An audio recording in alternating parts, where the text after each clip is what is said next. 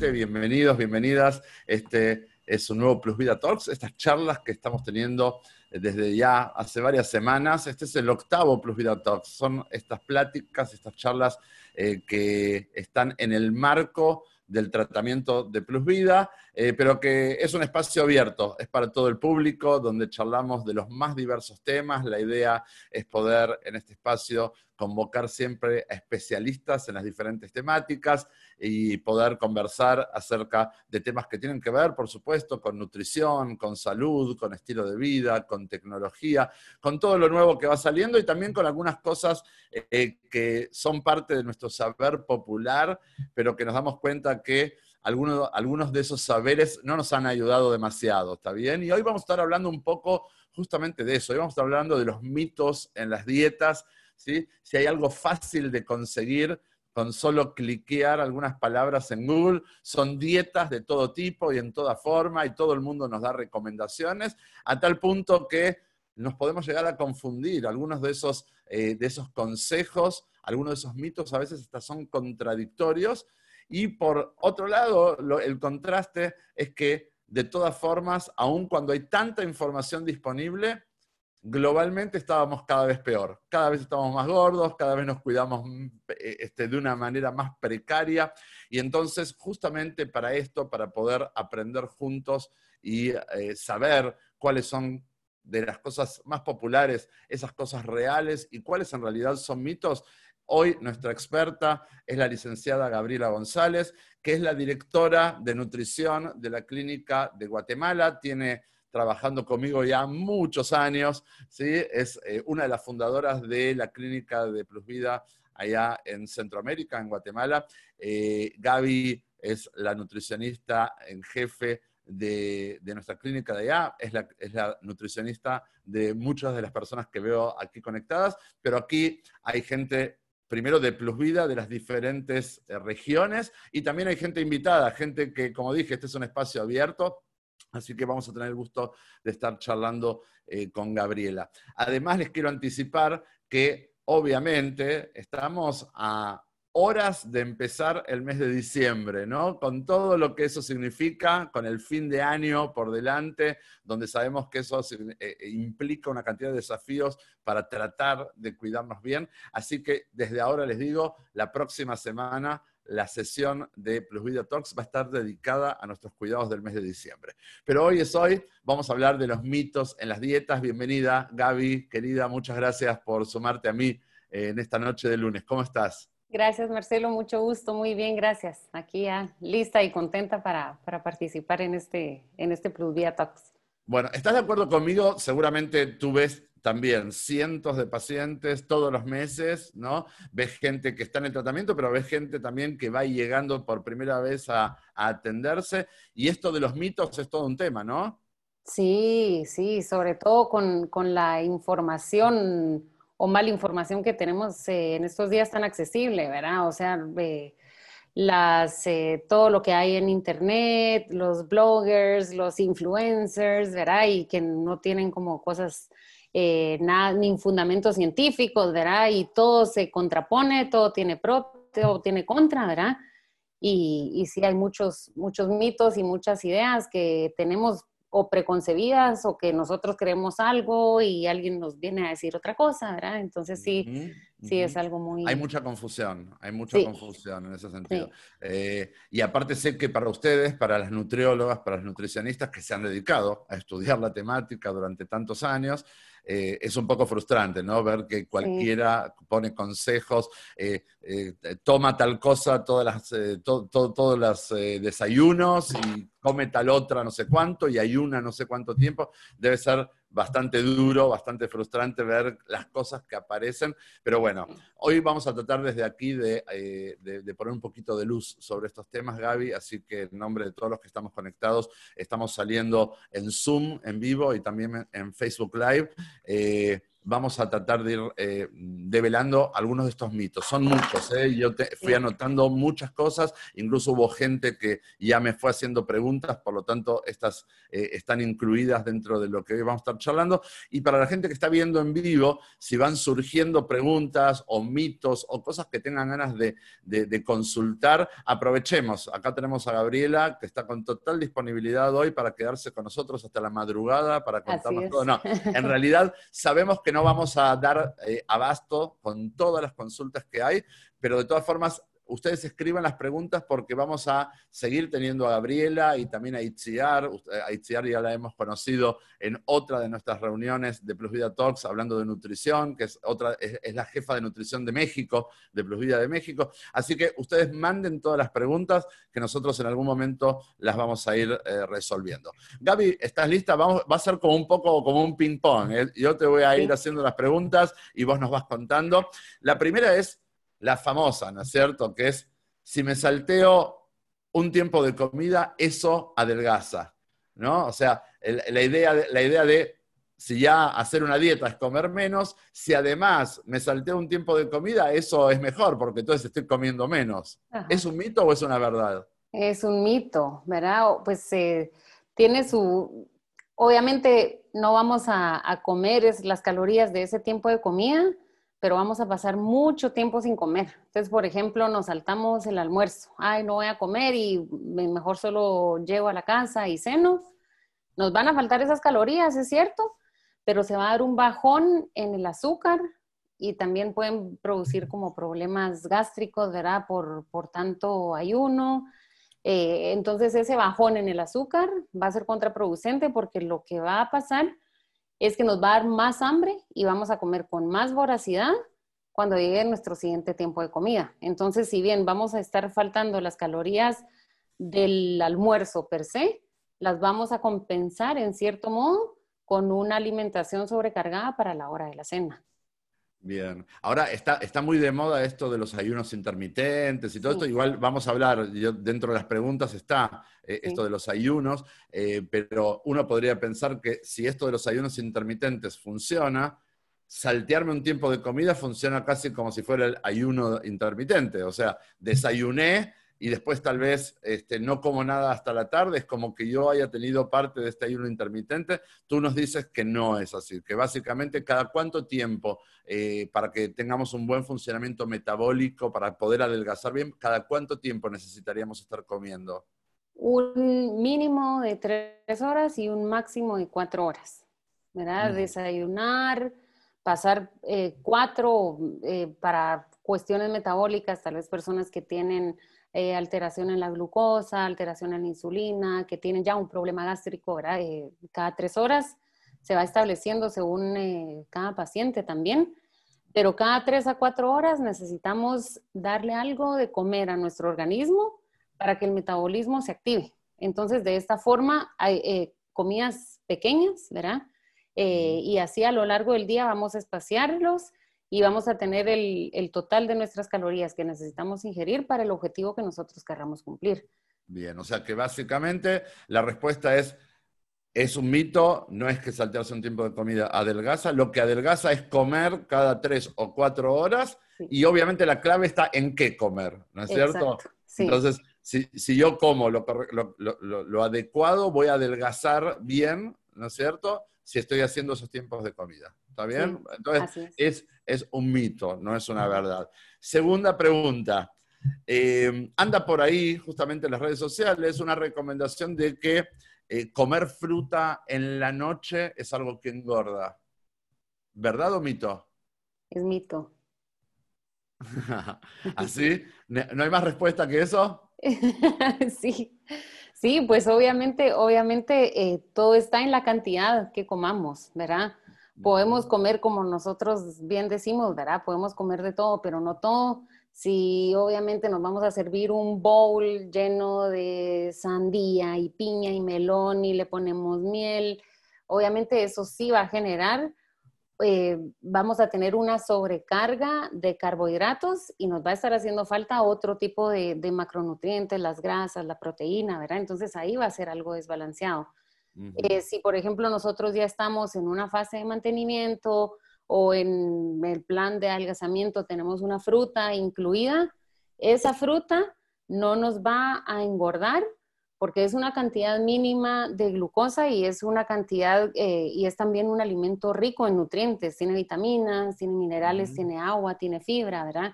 Entonces, si comemos porcionado o si para la cena queremos cenar un pedazo, eh, una rodaja de piña, una manzana verde, va a estar bien, no nos va, no nos va a engordar. Bien. Eh, se, dice que las frutas son los dulces de la naturaleza, básicamente, ¿no? Pero al mismo tiempo hay quienes dicen que hay ciertos tipos de frutas que son prohibidas porque engordan. ¿No? por, su tipo, no sé, eh, se me ocurre el banano o el plátano, ¿no? O justamente la piña, tú nombrabas. Eh, ¿Esto es real? Eh, ¿Realmente es un, es un tema así? ¿Aportan tanto azúcar que engordan? ¿O una vez más, como aprendemos, lo importante es la cantidad y no tanto cuál sea la fruta que escojamos? Exacto, lo importante es la cantidad de la, de la fruta que consumamos. Obviamente, si consumimos, si queremos ver las frutas, ¿verdad? Tenemos el índice glicémico, que es la cantidad de azúcar que, tiene, que tienen los alimentos. Las frutas están, el índice glicémico es como que fuera un semáforo, verde, amarillo y rojo. Hay frutas en índice glicémico verde, en amarillo y en rojo. Por ejemplo, si nosotros queremos comer eh, una fruta con un índice glicémico bajo, podemos elegir las fresas, podemos elegir una manzana y en la que es de índice glicémico alto, por ejemplo, vamos a poner el zapote, que es famoso aquí en Guatemala. Un, para ponerte un ejemplo, una manzana eh, tiene la misma cantidad que un octavo de zapote. O sea, el zapote lo tendríamos que cortar en ocho y comernos una rodajita pequeña de zapote para que tuviera la misma cantidad que una manzana o una taza de fresas, por ejemplo. Claro, eh, esto al índice glicémico, tal vez la gente no está tan familiarizada, tiene que ver con la forma en que el cuerpo metaboliza eh, eh, eso que estamos comiendo, ¿no es cierto? Exacto, es la cantidad de, azúcar que tiene el alimento. Claro, perfecto. Entonces, una vez más, se puede de todo, pero no todo. O sea, siempre tiene que ver con las cantidades. Se podría comer de todo en la cantidad adecuada, ¿no? buenísimo justamente si estamos hablando de las frutas, la siguiente pregunta tenía que ver con eh, los jugos de fruta, ¿no? O sea, está esto famoso de hacerte un batido, eh, este, hacerte un shake, eh, y entonces la pregunta grande es, ¿beber un jugo de fruta es tan nutritivo como comer la fruta entera? ¿Hay diferencia? ¿Es lo mismo? Sí, hay una diferencia. Em, es mejor comerte la fruta entera porque va a tener más fibra y va a tener más agua. Eh, el jugo, ¿verdad? Exprimimos únicamente, el, como el nombre lo dice, el jugo de la fruta y dejamos el bagazo, dejamos la fibra, dejamos la cáscara, todas, eh, que también tiene muchísimos nutrientes y también tiene una gran cantidad de fibra. Entonces el jugo no solo va a ser más denso calóricamente, más denso también en la cantidad de azúcar que vamos a consumir, pero vamos a estar perdiendo muchos nutrientes eh, que la fruta en sí va a tener de, una manera entera. Es mejor entonces comernos una naranja que un vaso de jugo de naranja, ¿verdad? La naranja en sí va a tener 40 calorías y un vaso de jugo de naranja puede tener 150, 160 calorías y no hablemos de la cantidad de, de azúcar, ¿verdad? Si nos tomamos un vaso de jugo, lo vamos a, a metabolizar rápido nos vamos a quedar con hambre, tal vez a la hora o a la media hora nos va a volver a dar hambre, pero si nos comemos la fruta entera que tiene fibra, que tiene el bagazo, que tiene agua, nos va a crear una sensación de saciedad más prolongada y más extensa que el jugo de fruta. Eh, bien, bien, bien. A propósito de este tema, eh, justo recientemente leí un informe que eh, se produjo en México, ¿sí? Acerca de los hábitos de consumo y creo que eh, impacta de una manera muy similar en el resto de Centroamérica. No tanto en Sudamérica, pero sí en Centroamérica, donde eh, eh, se hablaba del el consumo de las gaseosas ¿sí? como una de las razones de la obesidad actual en, en, los países, y de repente empezó a aparecer otro jugador este, compitiéndole a las gaseosas, que son los jugos, los jugos industrializados, ¿sí? sin dar nombres de marcas ni mucho menos, donde hay una gran confusión en el público que cree que tomar esos jugos habitualmente ¿sí? Eh, es algo sano.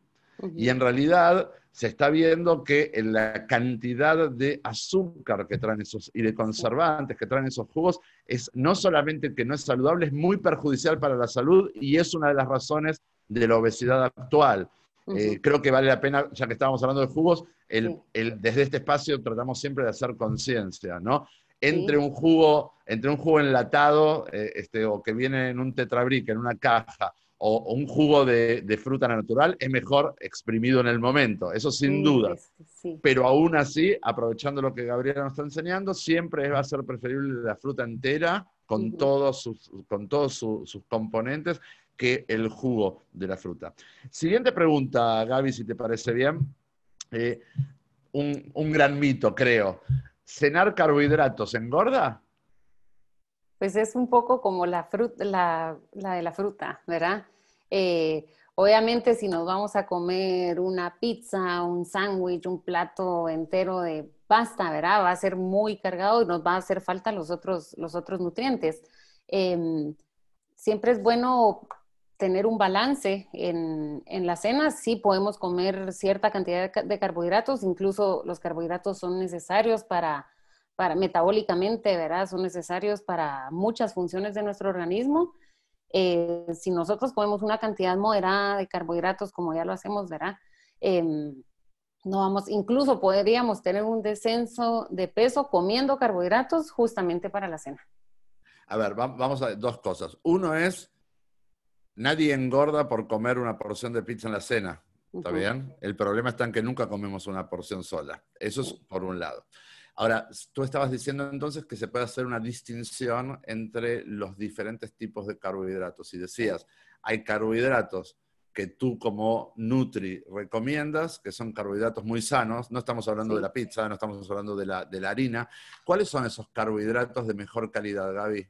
Son los carbohidratos eh, complejos, son los carbohidratos que nuestro cuerpo va a tardar más en procesar, ¿verdad? Que no son harinas simples, eh, que no son eh, carbohidratos muy procesados, como los que ya mencioné. van a ser carbohidratos que la misma naturaleza nos da, ¿verdad? Como la papa, el camote, el elote, la yuca, el ichintal, todas estas raíces, los tubérculos, estos alimentos que son naturales, eh, que son eh, ricos en carbohidratos, pero no solamente van a tener carbohidratos, sino que también van a tener una alta cantidad de fibra. Muchos aportan vitamina C, eh, potasio, magnesio, ¿verdad? Otro tipo de nutrientes que no solamente van a ser carbohidratos que se van a metabolizar de una manera adecuada por la cantidad de fibra que tienen, sino que también nos van a nutrir y nos van a dar una sensación de saciedad prolongada. Va a hacer que nuestra curva de glucosa, ¿verdad? Al ingerir el carbohidrato, nuestra glucosa no va a tener un pico alto, sino que va a tener el tiempo suficiente de metabolizarse, quedarse suficiente tiempo en nuestro organismo, en la sangre, en el estómago, y no va a ser un carbohidrato que nos va a dar un subidón de azúcar y luego va a bajar. Claro, una vez más aparece esto del índice glicémico, ¿no es cierto? Este, ahora, es interesante porque muchas veces cuando una persona va a empezar una dieta, ¿no? Obviamente dice, bueno, azúcares no, harinas no, e incluso nos encontramos con gente que cuando tú, incluso en la clínica, ¿no? Cuando le dices, mira, puedes comer papa, puedes comer este camote, puedes comer elote, como que dicen, no, no, eso engorda. O sea, eh, y, hay un mito muy fuerte eh, al respecto eh, que nosotros, desde nuestra experiencia personal en, el trabajo con la gente, nos toca reeducarnos ¿no? como pacientes y aprendemos que al contrario, que es súper gratificante, que uno puede comer estas cosas, puede no tener una restricción tan grande de, de todo lo demás, ¿no? Y en esto puedes saber aprender a escoger los carbohidratos que mejor nos sirven. Así que... Mito, mito. Vamos con eh, lo siguiente. Em, ok, tengo una pregunta que es, ¿los alimentos gluten free son recomendados para adelgazar? ¿Verdad o mito? Es mito. Los alimentos gluten free están recomendados para las personas que tienen intolerancia al gluten o que tienen, eh, son celíacos, ¿verdad? Que ya tienen, que no pueden metabolizar el gluten por una alergia o por alguna intolerancia.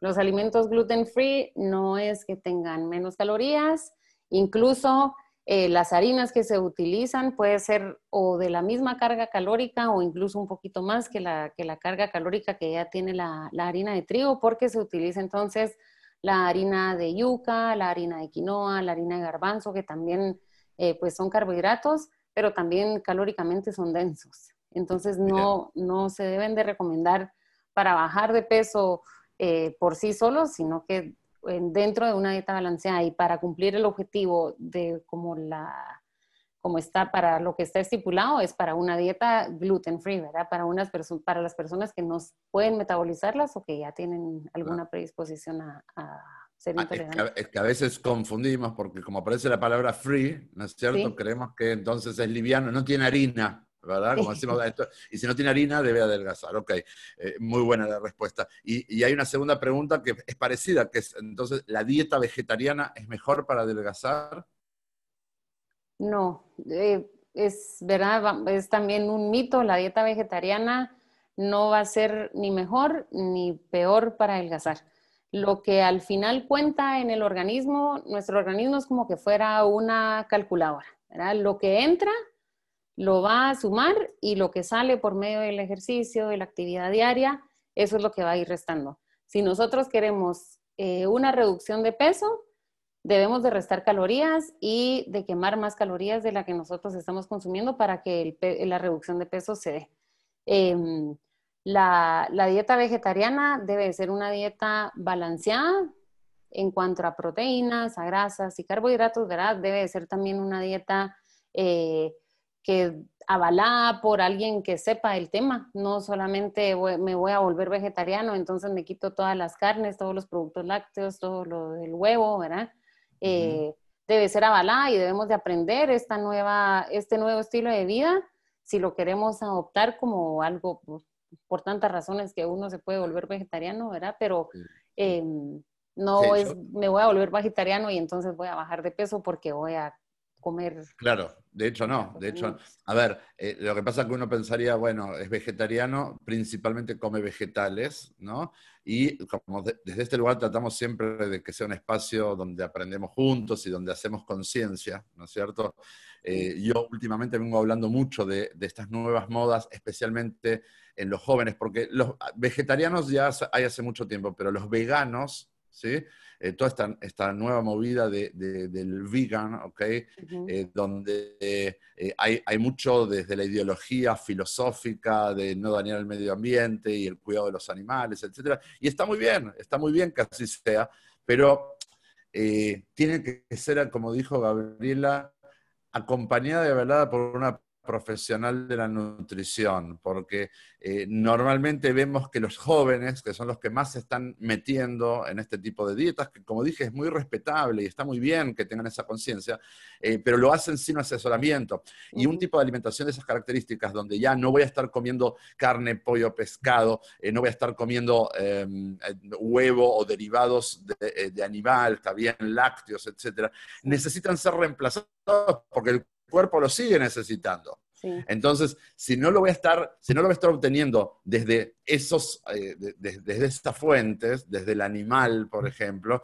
entonces de dónde sí. Y bueno, entonces aparece la Nutri que te va a empezar a recomendar las legumbres, te va a empezar a recomendar otro tipo de fuentes eh, este, de estas nutrientes, pero es muy importante que exista. Porque si, si el joven o la joven o cualquiera de nosotros nos volvemos veganos o vegetarianos, de un día para el otro. Eh, y dejamos de lado esos consumos, sencillamente vamos a tener un tipo de alimentación desbalanceada y vamos a estar ganándonos un problema, ¿no? Sí. Sí, sobre déficit todo... de hierro, digamos, déficit vitamínico, etcétera. ¿Correcto? nos podemos malnutrir, ¿verdad? Y malnutrir no quiere decir exactamente un tipo de desnutrición, sino que pueden haber, eh, bueno, como gordos desnutridos, ¿verdad? Eh, o podemos tener, o podemos comenzar con el, con el veganismo e incluso ganar peso, porque no sabemos eh, cómo, eh, cómo manejar las legumbres, cómo manejar los cereales, entonces, ¿qué voy a comer? Muchos vegetales, pocos vegetales, frutas, muchas nueces, entonces podemos incluso ganar peso, pero no estar bien nutridos y tener déficit de ciertas vitaminas, de hierro, de minerales, ¿verdad? Que son cosas que son esenciales para, nuestro organismo. Entonces, si vamos a tirarnos un poco por esa línea, siempre debe ser con el apoyo nutricional de, una nutricionista, de alguien que sepa justamente mucho del tema para evitar ese tipo de, déficits en el, en el organismo y cumplir con los objetivos nutricionales que el paciente requiera. Pero seamos claros, sí se puede eh, vivir una vida eh, vegana o vegetariana estando perfectamente sanos, contando con todos los nutrientes, sin engordar, se puede. Se puede. Se puede. Buenísimo, buenísimo. Gaby, eh, vamos con otra. también es un súper mito, ¿no? Esto que yo te decía, desayunar tres limones este, antes de cualquier cosa, porque eso ayuda a quemar grasas y, eh, no sé, desoxidantes y no sé. ¿Los cítricos queman grasas o no queman grasas? ¿Sirven o no sirven? No, no hay ningún alimento, ni los cítricos, ni el apio, ni los licuados que quemen realmente la grasa. Los, se tiene tal vez esta, esta como concepción errónea de que los cítricos te van a ayudar a quemar grasa porque tienen otra función, son altos en vitamina C y la vitamina C lo que hace eh, es que va como a, los radicales libres son como la parte mala de la célula, todo lo que entra, las toxinas de nuestro, de nuestro cuerpo.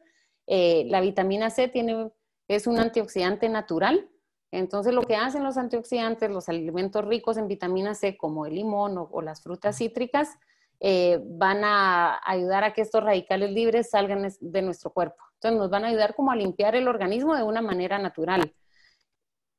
Es un mito total de que, de que entonces vamos a adelgazar con esto, que vamos a quemar grasas si nos tomamos una taza de té eh, de limón, entonces me la tomo en ayunas y entonces con esto voy a bajar de peso totalmente erróneo, está eh, concebido por otras, por otras razones los beneficios de los cítricos, pero no es un beneficio el quemar grasa.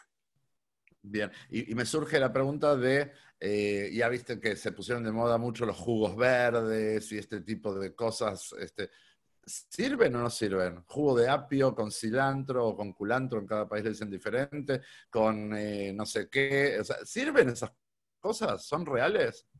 para bajar de peso no nos va a servir, ¿verdad? Para, para darnos un gustito porque nos gusta el jugo de apio mezclado con, cilantro y un poquito de limón, pues está bien, tiene ciertos nutrientes, nos va a desintoxicar tal vez eh, en el momento porque las propiedades del apio y todo junto va a hacer que la retención de líquidos, por ejemplo, eh, se vaya momentáneamente, ¿verdad?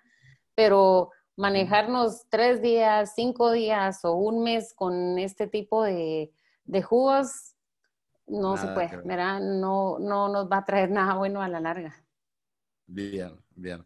Em, siguiente pregunta, yo te preguntaba recién de los cítricos si queman grasas y eh, viene una pregunta porque hay como dentro del mito eh, nos hemos vuelto un poco como enemigos de las grasas, ¿no? O sea, eh, todo el mundo nos dice, té quema grasas, este, eh, la obesidad es un porcentaje de grasa excedido en el cuerpo, cuando tratamos de hacer algún ejercicio para adelgazar, te dicen ejercicio quema grasas o zona quema grasas.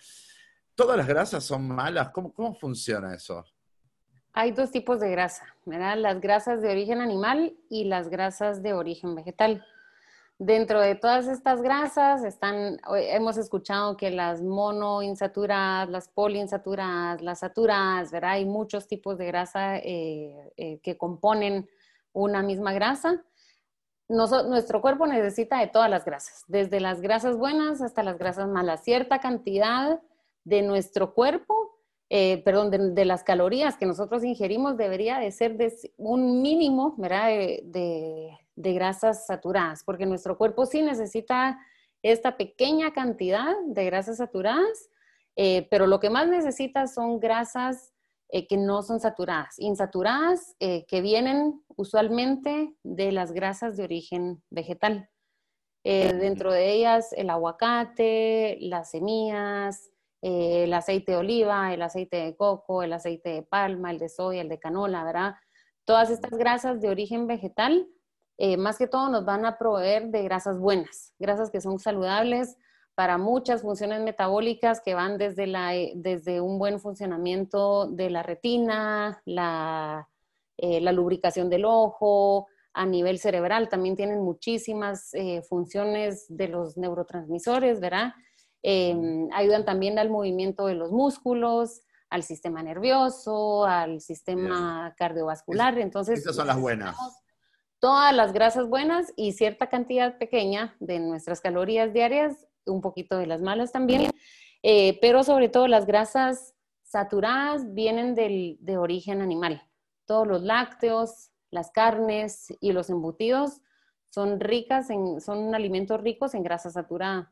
Em, pero no deben de ser consumidos en, exceso ni las grasas buenas ni las grasas malas, ¿verdad? Todo debe ser de, una manera balanceada, incluyéndolas siempre dentro de nuestra alimentación diaria, eh, pero sí tenemos que hacer esta, esta diferenciación entre las grasas de origen animal y las de origen vegetal, que siempre las grasas de origen vegetal van a ser una fuente eh, de grasas saludables y de antioxidantes y una, una mejor fuente de, grasa para nuestro organismo. Y, las grasas que están incluidas en, eh, ya sabes, en, los paquetes industrializados, ¿sí? En, los snacks, en las galletas, y digamos, esas en, eh, me imagino cuál va a ser la respuesta, pero para que nos puedas explicar, ¿esas entran en la categoría de la grasa animal normalmente?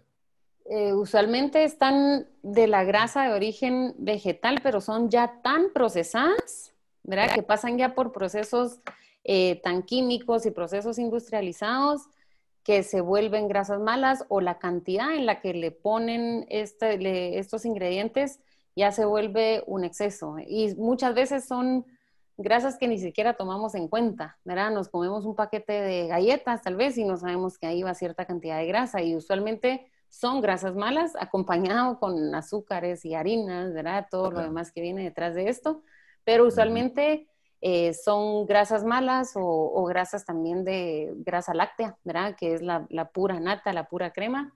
Eh, para lo usan como espesante también y para pero es, animal incluso si es láctea termina siendo exacto es animal eh, ahí Raúl de Guatemala estaba preguntando, bueno, creo que lo respondiste, que es la grasa animal es tan mala como dicen, ¿no es cierto? Sí, creo que más de lo que creemos, ¿no? Sí, o sea, sí la grasa de origen animal pues prácticamente va a las arterias, ¿verdad? No, no tiene ningún otro, otro beneficio tan grande, es como se va directamente a la acumulación. Colesterol total.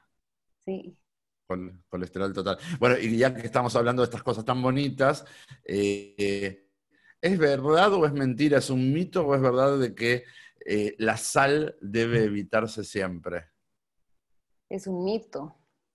La sal, la sal es importante. La sal tiene sodio y el sodio es un mineral que es fundamental para el buen funcionamiento de, nuestro organismo.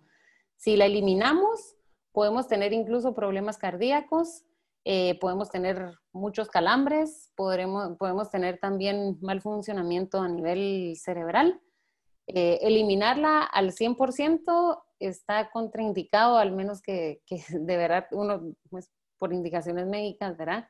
Em, pero sí debemos tener cierto consumo mínimo de sal para que todas nuestras funciones estén, eh, nuestras funciones en el organismo estén pues funcionando de una manera adecuada.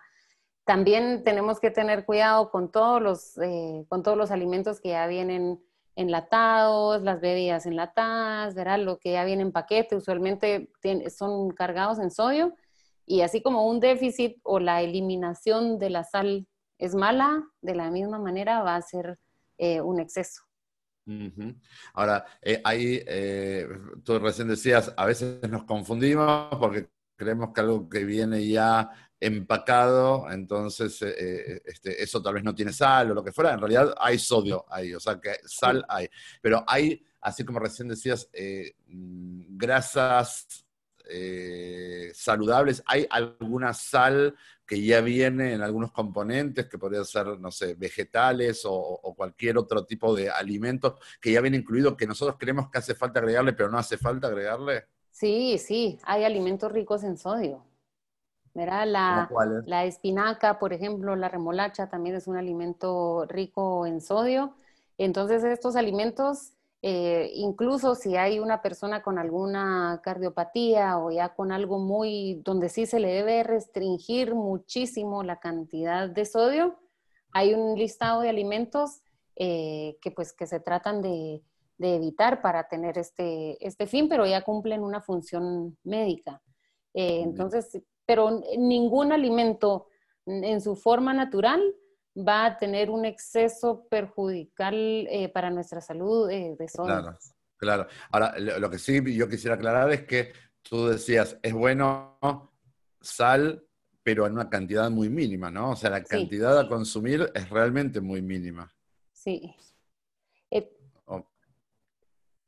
pues no, lo que también debemos de... Si no podemos estar...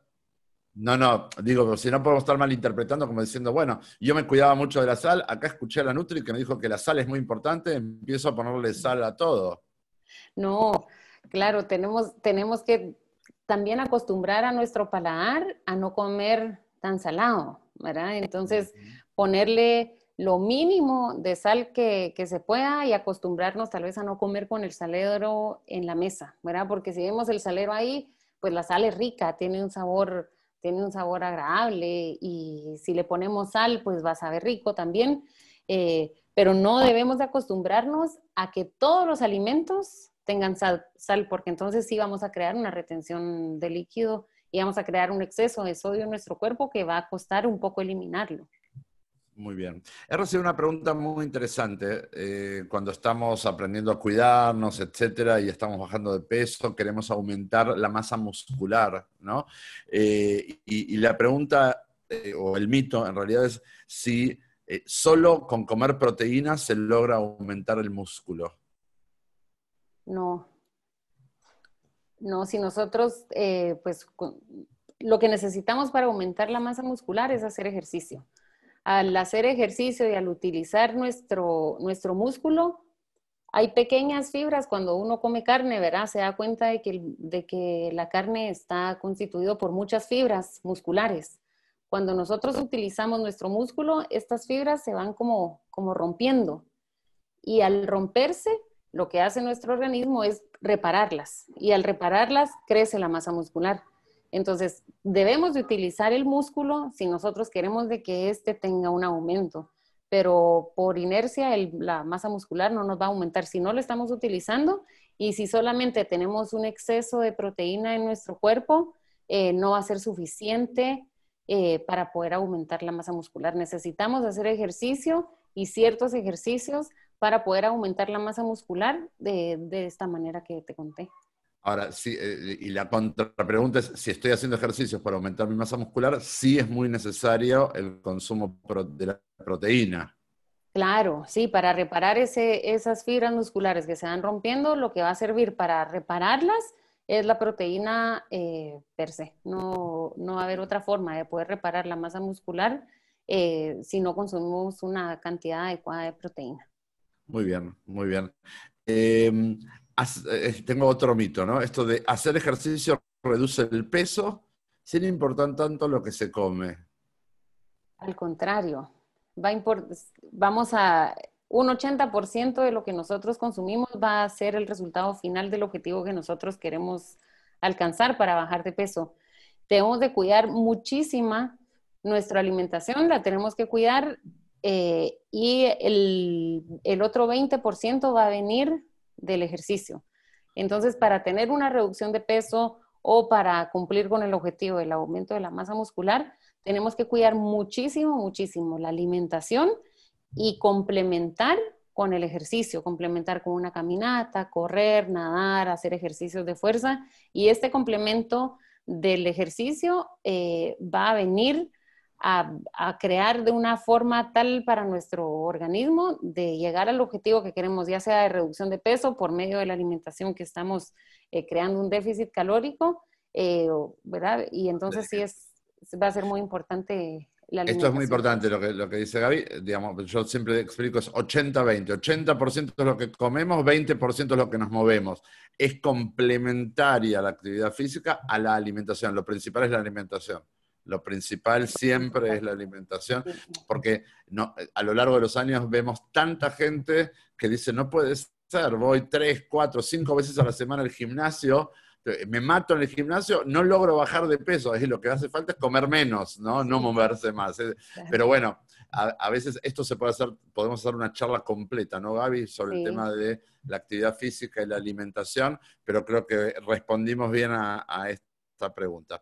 Em, hay otro mito que es eh, respecto a los suplementos. ¿sí? No sé bien a qué suplemento se refería, decía algo así como, el mito es que los suplementos no son necesarios. ¿Qué podrá ser? ¿Estaba como referido un poco al ejercicio o es solamente los suplementos no son necesarios? No, no, sé exactamente a qué suplemento se referirá.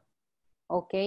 Eh, si nosotros, por ejemplo, ya terminamos una reducción de peso y estamos ya en una fase de mantenimiento, van a haber ciertas vitaminas y minerales que nuestro cuerpo ya no va a necesitar como un suplemento, ¿verdad? En una cápsula.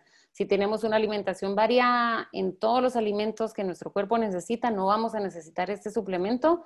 Eh, aún así hay ciertos, ciertos micronutrientes que nuestro cuerpo solamente con la alimentación no lo vamos a, lograr. Por ejemplo, el magnesio es un, eh, es un mineral indispensable, tiene más de 300 funciones en nuestro organismo y muy pocos alimentos son ricos en magnesio y no tenemos un consumo eh, de este tipo de alimentos tan, tan riguroso en nuestro día a día. Por ejemplo, el magnesio sí es algún, un mineral que debemos de suplementar eh, todos los días. La vitamina D también es una vitamina que es fundamental para las funciones óseas, función de la tiroides, ¿verdad? También tiene muchas, eh, muchas implicaciones en nuestra salud y usualmente es una vitamina que no la consumimos tan a menudo y es la vitamina del sol. Y ahora estamos más indoors, eh, nos aplicamos bloqueador solar, estamos viendo cómo escondernos un poquito del sol. Entonces la vitamina D la obtenemos por medio del sol y por ciertos eh, alimentos que no consumimos tal vez eh, tan, tan, a menudo. Tan a menudo. Entonces, estos, por ejemplo, estos son dos ejemplos que son nutrientes que sí deberíamos de estar suplementando. Y eh, eh, me surge la pregunta respecto, por ejemplo, del omega 3, ¿no? Que se habla tanto del aceite del omega 3, que es un aceite esencial que se consigue eh, este, por medio del consumo de pescados especialmente, pero también dicen, si no, si no es por medio de pescados, es bueno suplementarlo con, con estos suplementos, ¿no? ¿Realmente están así como, como lo plantean? Sí, sí, también este sería otro, otro nutriente que sí es, eh, que sí es indispensable para, para las, nuestras funciones y sí sería bueno suplementarlo también todos los días. Pero yo me imagino entonces un desayuno donde tengo mi té o mi café y un montón de pastillitas diferentes para suplementar lo que no estoy comiendo este, por medio de mis alimentos, Gaby. ¿Tendría que ser así un modelo saludable de alimentación diaria? No, no, no, claro, pero ciertos, pero como te digo, hay cosas de que no vamos a lograr obtenerlas al 100% de, de alimentación, ¿verdad? Eh, si nosotros comemos tres veces a la semana o cuatro veces a la semana el omega 3, por ejemplo, entonces no sería todo, depende también como de, cómo el paciente lleve su plan de alimentación eh, más adelante. Si tiene un buen consumo de semillas, de aguacates, de todas estas grasas saludables de las que estábamos eh, eh, hablando, eh, pues obviamente no van a hacer falta más que tal vez un par de, de, pastillitas o si la paciente ya tiene una predisposición a la osteoporosis, entonces sí va a ser indispensable una suplementación de calcio, ¿verdad? es más que todo como ir viendo... ¿Qué hace falta suplir?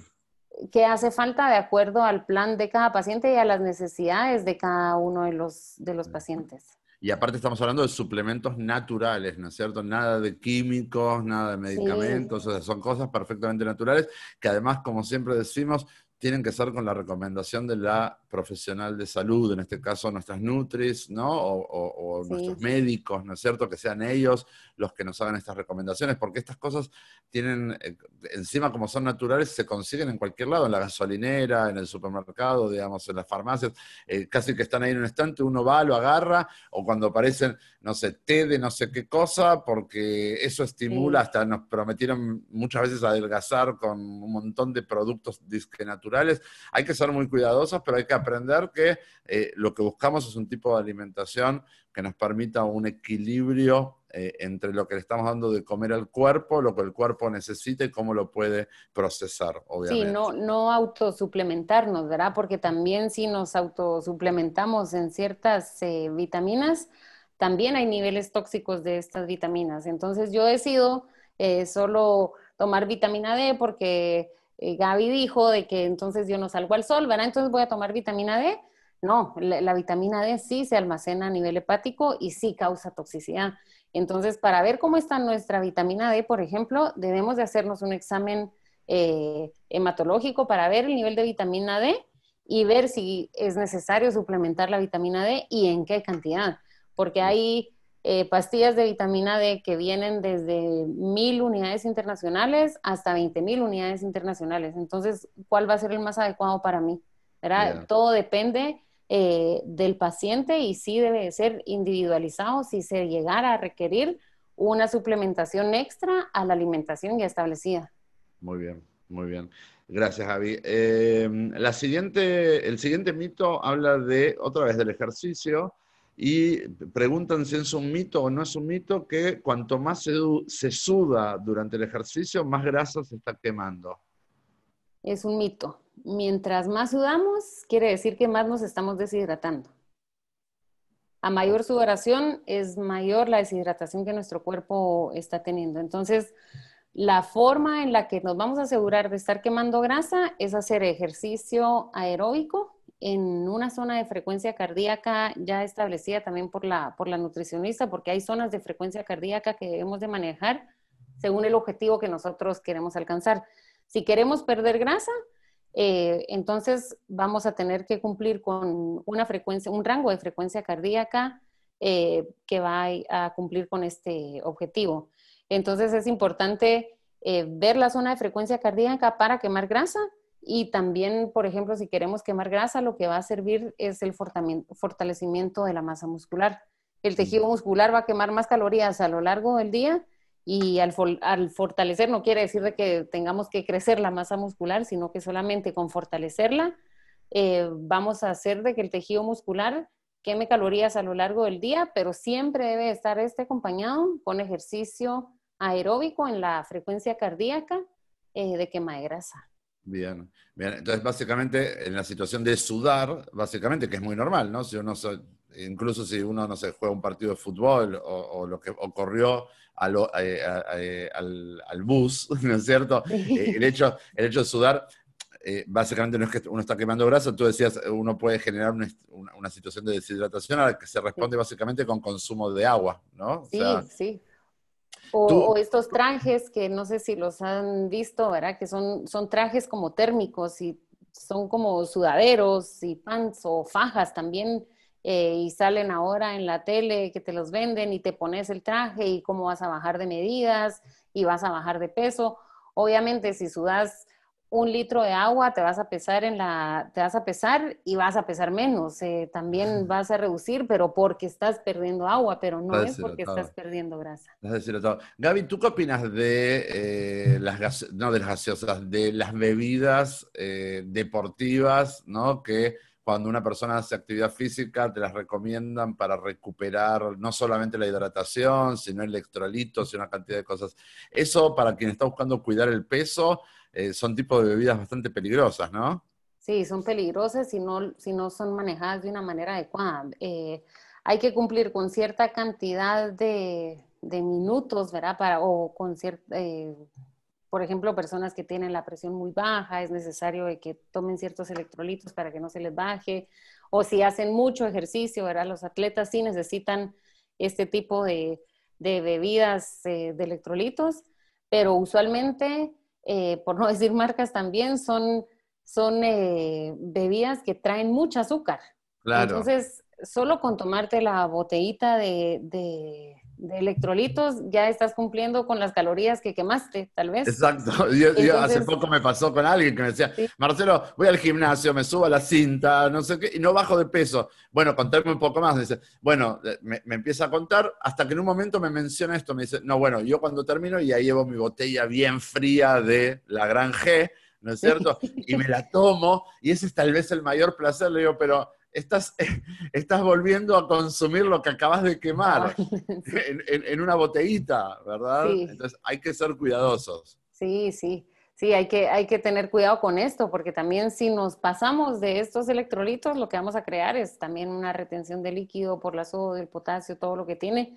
Eh, no hay que tomarlo a la ligera, sino que siempre, siempre hay que ver con algún profesional, con alguien que sepa de ejercicio, de hidratación y cómo, cómo ir viendo toda esta parte de los electrolitos y sobre todo las calorías, ¿verdad? y vienen del azúcar, son una cantidad inmensa de cucharadas de azúcar las que ya vienen en estas, en estas bebidas. Que están básicamente recomendadas a quienes son verdaderamente deportistas casi que profesionales, ¿no es cierto? Esto hay que tomarlo en cuenta. Un, futbolista o, cualquier otro deportista que hace un gasto realmente muy grande mientras que está haciendo ese deporte, ahí puede ser que se le recomiende, incluso yo mismo que a veces me toca tratar con, eh, este, con deportistas que también las evitan, ¿está bien? También están evitándolas, o sea, saben que no les ayuda, pero bueno, eh, este, uno ve tanta publicidad sobre eso y, eh, hay tanto dando vueltas que, bueno, la gente cree que en realidad es bueno, ¿no es cierto? Casi como que es una ley. Y aparte es rica cuando uno está sudando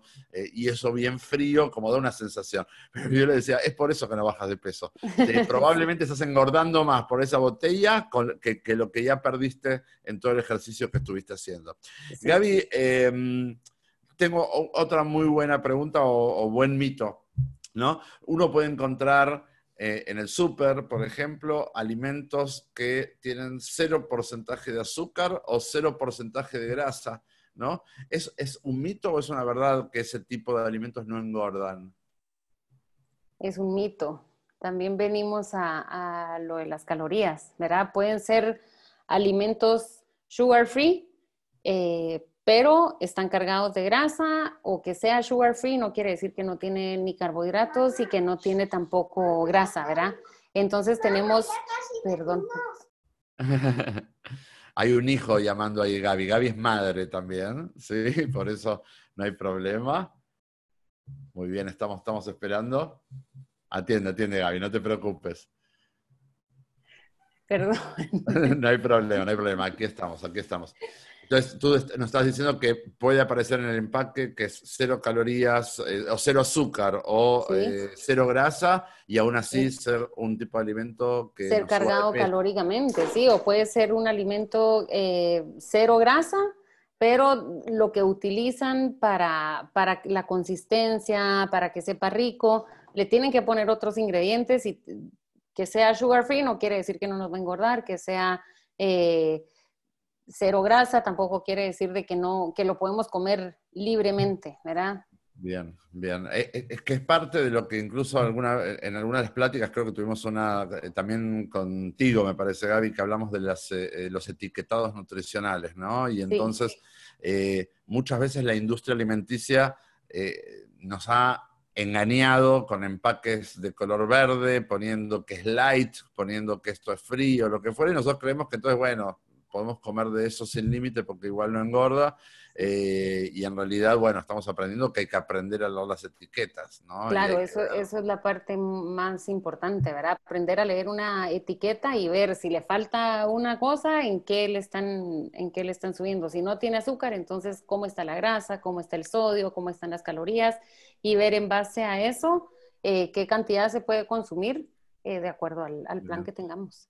Muy bien. Gaby, estamos por Zoom y por Facebook Live y tenemos una pregunta de Mercha Science que está en Facebook Live justamente y pide recomendaciones para bajar grasa abdominal. Ok. Sí, la, grasa abdominal pues eh, la vamos a bajar de una manera efectiva haciendo ejercicio aeróbico y como, como decía también en, ese, en el mito de la grasa, fortaleciendo la masa muscular, ¿verdad?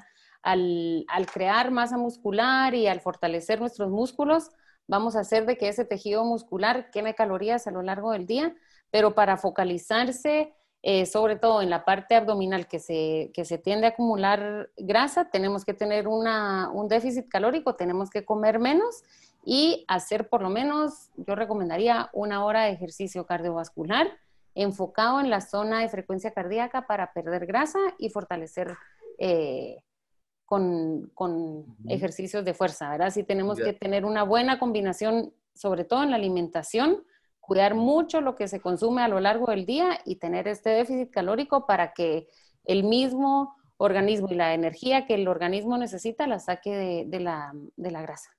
Bien, y también de a poquito, a medida que se va pudiendo, estamos perdiendo peso, abdominales, ¿no es cierto? O sea, el ejercicio de abdominales. Para fortalecer. Para, para, que la misma zona donde estamos perdiendo grasa se fortalezca también eh, esa zona abdominal, ¿no? Sí. Eh, bueno, gracias. Gaby, eh, vamos a hacer la verdad nos quedan cinco minutos y se, se nos va se nos va el Plus Vida Talks. Tengo un montón de preguntas más, así que te vamos a invitar de vuelta pronto, ¿está bien? Mientras tanto, a quienes están participando tanto en el Zoom como en el Facebook Live, si tienen preguntas, ya vieron que ya compartimos una pregunta de Zoom y una de Facebook Live. Si tienen preguntas, escríbanlas, que aunque no las respondamos hoy, las vamos a responder en el futuro. Pero yo hablaba de que te íbamos a consultar eh, respecto de estos ayunos, ¿no? Eh, se puso de moda ahora esto de los ayunos intermitentes, este, eh, hay mucha gente hablando del tema. ¿Cuál es, cuál es tu experiencia? ¿Qué, nos dices al respecto? Pues el, organismo sí necesita ciertas horas de ayuno para limpiarse, para descansar. Cuando hay ayuno, ¿verdad? Se generan ciertas hormonas también que ayudan al mejor funcionamiento de la glucosa, de la insulina, de la leptina, ¿verdad? De ciertas hormonas que van a hacer que todas las funciones metabólicas eh, funcionen de una mejor manera. 12 eh, horas de ayuno son saludables y 12 horas de ayuno sería como el, mínimo recomendado eh, para poder tener como esta limpieza y renovación celular. Pero 12 horas de ayuno es un ayuno que, se aconseja y es un ayuno saludable que no nos, no nos va a traer también otro tipo de, problemas adyacentes que pudiera tener un, un, ayuno muy prolongado. Pero entonces viene la pregunta que es, bueno, ¿cuándo? ¿Cuándo es ese ayuno? O sea, eh, tomamos en cuenta, por supuesto, las ocho horas de sueño. Sí. ¿No? Ese ayuno, pues, debería de venir desde la hora que terminamos de cenar, no hacerlo tan, tan tarde, verán, no terminar de cenar a las 9, 10 de la noche, y entonces desayunamos hasta las 9, 10 de la mañana, sino que tratar de cenar eh, tal vez 7, 8, 2 horas antes de que nos vayamos a acostar, eso sería lo, más, eh, lo mejor.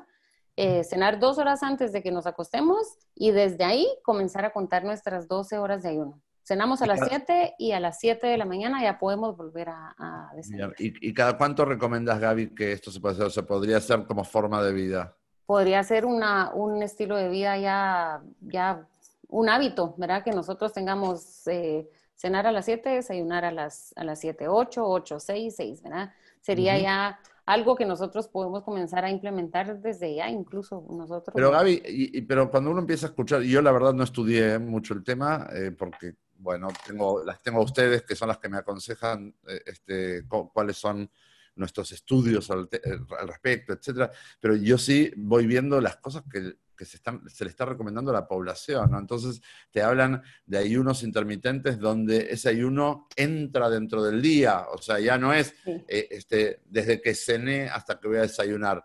Eh, entra, como decíamos, nos desayunamos tal vez a la mañana y después no se come nada hasta la hora de la cena. Digamos, hay como estrategias, o a veces hay uno total, ¿no es cierto? Donde, eh, entonces, se está desinformando a la gente. ¿Eso es sano? ¿Qué, cuál es tu opinión o tu saber al respecto? Pues mi opinión es eh, que no es necesario un ayuno tan, tan prolongado, ¿verdad? Estos ayunos de 20 horas donde solo tenemos una ventana de cuatro horas para comer.